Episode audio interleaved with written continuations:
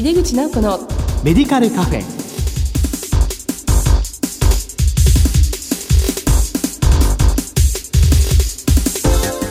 こんばんは。帝京平成大学薬学部の井出口直子です。井出口直子のメディカルカフェ。この番組は医療を取り巻く人々が集い語らい情報発信をする場です。2022年度がスタートしました。今月は診療報酬改定を特集でお送りしますこの後ゲストにご登場いただきます。どうぞお楽しみに。入れ口直子のメディカルカフェ。この番組は武田手羽の提供でお送りします。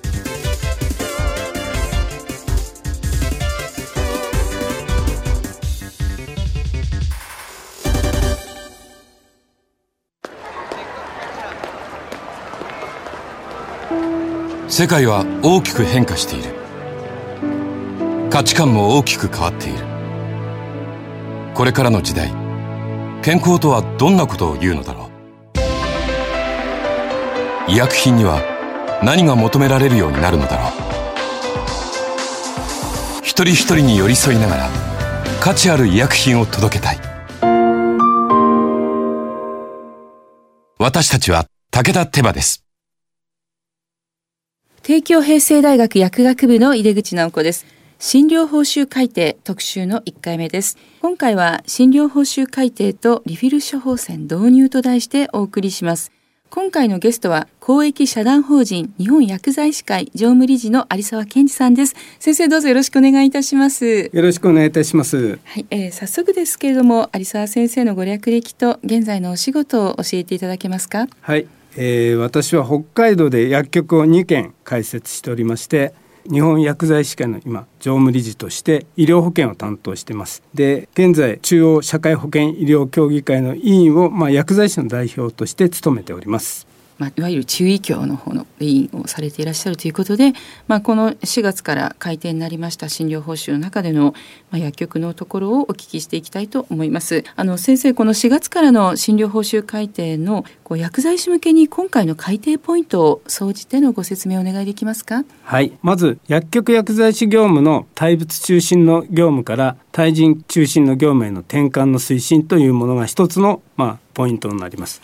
次に薬局の機能と効率性に応じた、まあ、評価の見直しを行ったこと、はい、でさらに、まあ、在宅業務の推進であったり ICT の活用であったりといったようなものがポイントで主なものとして挙げられます。ありがとうございます。まあ、今回こうかなり、えー、変わってますので、まあ、ちょうどこの放送の時に皆さん、まあ、若干てんやまんやなのか、まあ、スムーズにいっているのかという感じだと思うんですけれども、まあ、特に今回こう注目点の一つとして対物から対人へということの中での調剤量の再編についてご説明いただけますか？はい、えっ、ー、と薬局での調剤業務の流れというものはかねてからさまざまなところから対物中心ではないかという指摘を受けています。で今回はその調剤量今まで、えーと、調剤報酬が始まってからずっと続いてきた調剤量というものを一切なくして、はい、それを改めてですね調剤管理量薬剤調整量服薬管理指導料という3つに再編をさせていただいたということであります。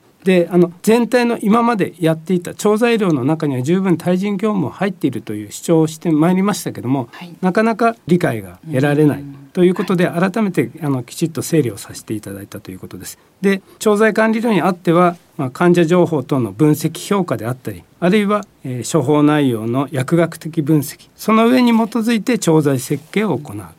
で一方で薬剤調整量というものは、まあ、薬剤の調整取り揃えあるいは最終監査というものになります。で当然これは流れの順番でいきますとまずは処方箋の受付保険証の確認等は、まあ、薬局の事務さんがやっても構わないものですけどもそれから下の、えーと、患者情報との分析から進めるいわゆる調剤行為に関してはですね、はい、しっかりと薬剤師が先にまず、えー、確認を行う。その上で取りそれを行って最後に服薬管理指導料として調剤した医薬品の薬剤情報提供であったり服薬指導であったりあるいは薬剤の交付それから薬剤使用状況等の、まあ、継続的な把握と指導を行う、まあ、こういった流れになっていますのでこういった流れに従った調剤業務が求められるということであります。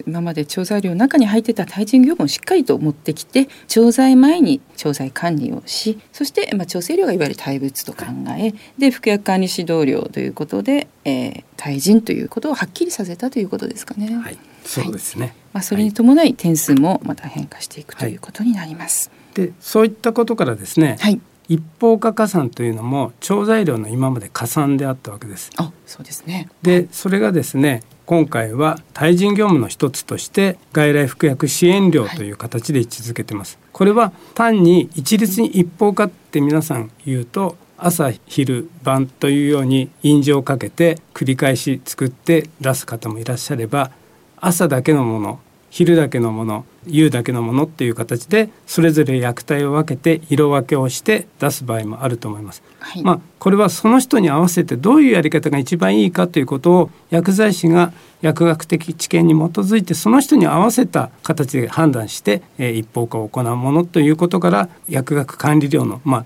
対人業務の一つとして見直しを行った位置づけを変えたということであります。ありがとうございます。この一方化が、まあ、外来服薬支援料という形に、まあ、報酬としてはなってはいるんだけれども、まあ、その本質的には本当にこう一方化の患者さんというのは個別性が高いですものね。そうですね。あのまさに本当にこっちで考えているような一方化をして押し付けるのではなくその人がどうやったら飲めるかっていうことを薬剤師がその人その人に応じた、まあ、判断をしていわゆる調剤設計をしていくっていうことが必要です。はい、そしてまたその患者さんがきちっとこうそれを服用できているかとか、まあ、それの効果が出ているかということをちゃんとフォローアップということで、まあ、それはあの間でなくてもちゃんとできていればいいということですよね。ね結局その薬剤師が判断することですから、はい、必要として薬剤師が判断した場合はその服薬期間中の間にフォローアップを入れることはあるかもしれません。はい、あるいは次回の来局日に必ずきちっと飲めてるかどうかっていうことも確認して必要に応じてまた見直していく必要もあります。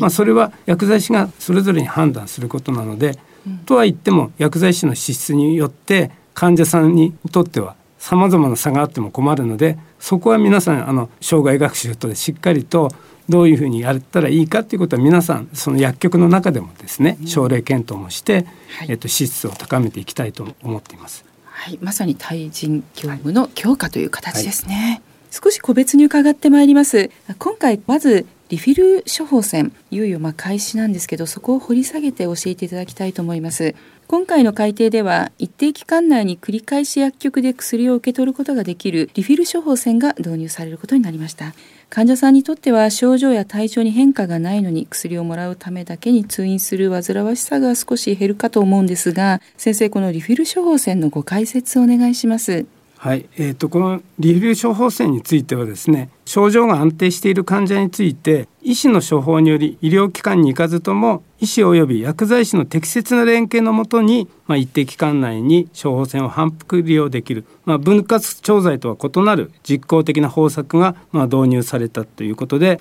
まあ、一応最新の、まあ、効率化につなげその効果について検証を行うというもとに、まあ、設定がされています。はいまあ、今までもあの何度かこのリフィル処方箋というのが検討されたんですけども、まあ、ここに来てこう一歩踏み出すことになったわけですね。例えば今回の改定では対象患者については具体的な疾患の要件はないという点についてはいかがお考えでしょうか？はい、あのあくまでも診察に当たった医師が例えばですね30日を3回90日後までは、えー、その患者さんに同じ薬を出すことができるという判断したこと、で必要に応じてその2回目30日後あるいは60日後に薬剤師によってきちっと薬学的な判断なりのチェックもしていただきたいという医師が判断をした時に限ってですねこういったリフィルの処方箋が出るものだと考えております。はい、まあ、先ほど先生おっしゃった医師と薬剤師の連携ということがまあすごく大事ということであのまあ90日実際には出せるけれどもこれをあえて30日ごとに薬剤師さんちゃんと聞いてねっていうそういう連携という意味でしょうかね。その通りだと思います。あの結局ですね30日ごとにまあ薬を出すと言ってもその例えばですね30日後に診察がないわけですね。はい、で当然60日後も診察がないっていう中で同じ薬をまあ、診察ない中で薬剤師が調剤を行うでその際には今までも診察を受けて処方箋を持ってきた患者さんに対してもそうなんですが薬学的管理っていうのはしっかりしていると思います。あの事前に患者情報を収集した上で薬液等に基づいてさまざまな観点から検討して調剤を行うということは何ら変わらないと思います。ただしですね、えーと、間に診察がどうしても入っていないということを考慮すればですね、これは見落とすものが、えー、あってはいけないということで、しっかりそこは、えーと、見ていかなきゃいけない、まあ、あのある意味ですね特別に何か業務が多くなったということではなくて精神論として薬剤師がその患者さんを見落とさずにしっかりと次の調剤の、まあ、可否を判断するということも求められると思います。まあ、間に診察が入っていない分こう薬剤師の責任は大きいですね。はい当然と思います。ただしですね普段でもまあ診察が入った処方箋であっても薬剤師が責任を持って調剤するというのは何ら変わってないと思いますので、はい、そこのところは特別にあの責任がすごく重くなったということよりも見逃さないようにしっかりとそこは考えなきゃいけないということ。それからもう一つはですね一般のそういった患者さん方がリビル処方箋をどれだけ理解しているかっていうことも十分に留意しなきゃいけない点だと思います。はい、あの例えばですね、えーと、先ほどお話した30日を3回で、えーまあ、リフィルで出したとする。はい、えーと、今日診察後に来たとしたら30日後にまた来られるわけですけども、はい、プラスマイナス7日間の猶予がつけられています。ということは、えーと、今日調剤して23日後には調剤できます。はい、で一方で38日目になってこられたらもうその時点で処方箋いわゆるリフィル処方箋は使えなくなります。そこのところはきちっと患者さんに説明をしてあげなければならないということで処方箋の様式にも次回調剤する日というのを記載するようになっていますのでそこは単に記載するだけではなくて患者さんに十分説明をしてあげなければいけないということと単にそのまま薬を出すだけではなくてですね場合によってはですね症状とか、えー、病状だとかの経過によってはその時点で、えーと、改めて病院に行って新たな処方をしてもらわなきゃいけないっていうことも合わせて、えー、伝えなきゃいけないと思います。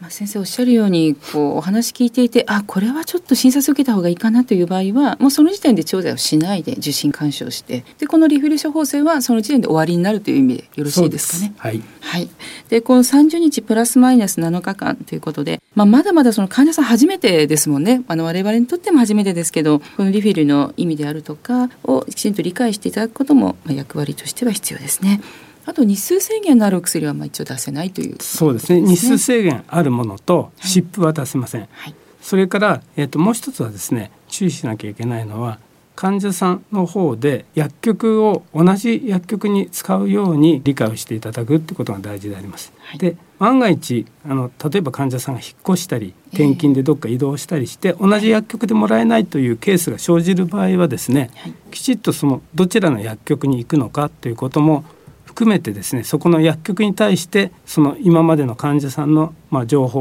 を共有して、えーはい、つなげていくっていうことも求められます。そうですね。まあ、1回調剤した理由処方箋はコピーを取っておいて3回目には薬局の方で保存ですね、はい、これ他の薬局に行ってしまった場合も当然ありますよね。どこに行くのかということが分かれば共有できるけどもまだ引っ越し先で分かりませんという場合はこう1回目2回目の薬局は何か情報を患者さんに手渡して、まあ、当然そういったことも含めて患者さんに説明をして、はい新たな薬局に行く場合であれば今までの薬物治療の記録等も含めてお伝えして情報の教育を図らなければいけないっていうことから、はい、え当然その薬局を、まあ、決まった時点で教えていただくとか行った時点で連絡をいただくとか、はい、まあ、そういったことが必要だと思いますしそういった観点からですね処方箋は基本的には患者さんに必要な記録をした上でお返しをするということが定められています。はい、ありがとうございます。まあ、これからあの初体験でリフィル処方箋来た時の注意点をいろいろ話していただけたと思います。こう実際導入イメージなど先生お持ちでしょうか？えっ、と処方箋の記載様式というのが変更になっていますので、ええ、まずそこのところでチェックが入っていたりするものに関してはリフィル処方箋だということで実際にどれぐらいの程度あの処方されるかっていうのは今の段階では分かりませんけどもしっかりとそのリフィル処方箋の様式を見てさらに受けた場合は自分たちがどこにどういう記載を行わなきゃいけないのかってことはあらかじめしっかりと、えー、理解をしていただきたいと思っています。まあ、処方箋の様式今回、まあ、変わりますのでそこを当然しっかり見ていくということですね。このリフィル処方箋を出すかどうかはこれはもう医師の判断に委ねられますね。はいその通りだと思いますけども一方でですね、はい、えーと、その医師の判断によって出された処方箋が、まあ、薬剤師の方で信頼できないような、まあ、調剤を行うってことはもう絶対できないと思っていますのでそこはですねしっかりと、えー、薬剤師の責任で、えー、リフィル処方箋は出せねえなというような話にはならないようにしっかり努めていただきたいと思います。このリフィル処方箋を出せないなって思われてしまうケースというのはやはり患者さんの症状変化に気づかないとか副作用が出ているのに放置しているとか、まあ、そういうようなことが考えられますかね。そうですね、まあ、漫然と単に普通の処方箋でも当然やんなきゃいけないんですが、はい、中にはですね同じ薬がずっと同処方で出ていればただ単に出しているっていう話もいわゆる患者さんの代表からもよく伺うこともあります。だからそういうことはリフィル処方箋にあっては絶対あってはならないと思っていますし、はい、そのようなことがあれば、えー、今後ですね薬剤師の不要論にもつながりかねないと考えていますのでそこはしっかりと対応していただきたいと思います。はいまあ、先生の感覚的には今後このリフィル処方箋っていうのは伸びていくようなものでしょうか？医師の判断ですから、はい、伸びていければそれだけ薬剤師の評価も上がったということにもなると思っていますので、はい、えーと、出てきたものにはしっかり一個一個対応して、えー、信頼を勝ち取っていくしかないと考えております。はい、診療報酬改定特集の1回目。今回は診療報酬改定とリフィル処方箋導入と題してお送りしましたゲストは公益社団法人日本薬剤師会常務理事の有沢健二さんでした。先生お忙しいところありがとうございました。ありがとうございます。世界は大きく変化している。価値観も大きく変わっている。これからの時代健康とはどんなことを言うのだろう。価値あるラインナップで信頼性の高い医薬品をお届けします。一人一人に向き合いながらどんな時でも健康を咲かせる力を。私たちは武田手羽です。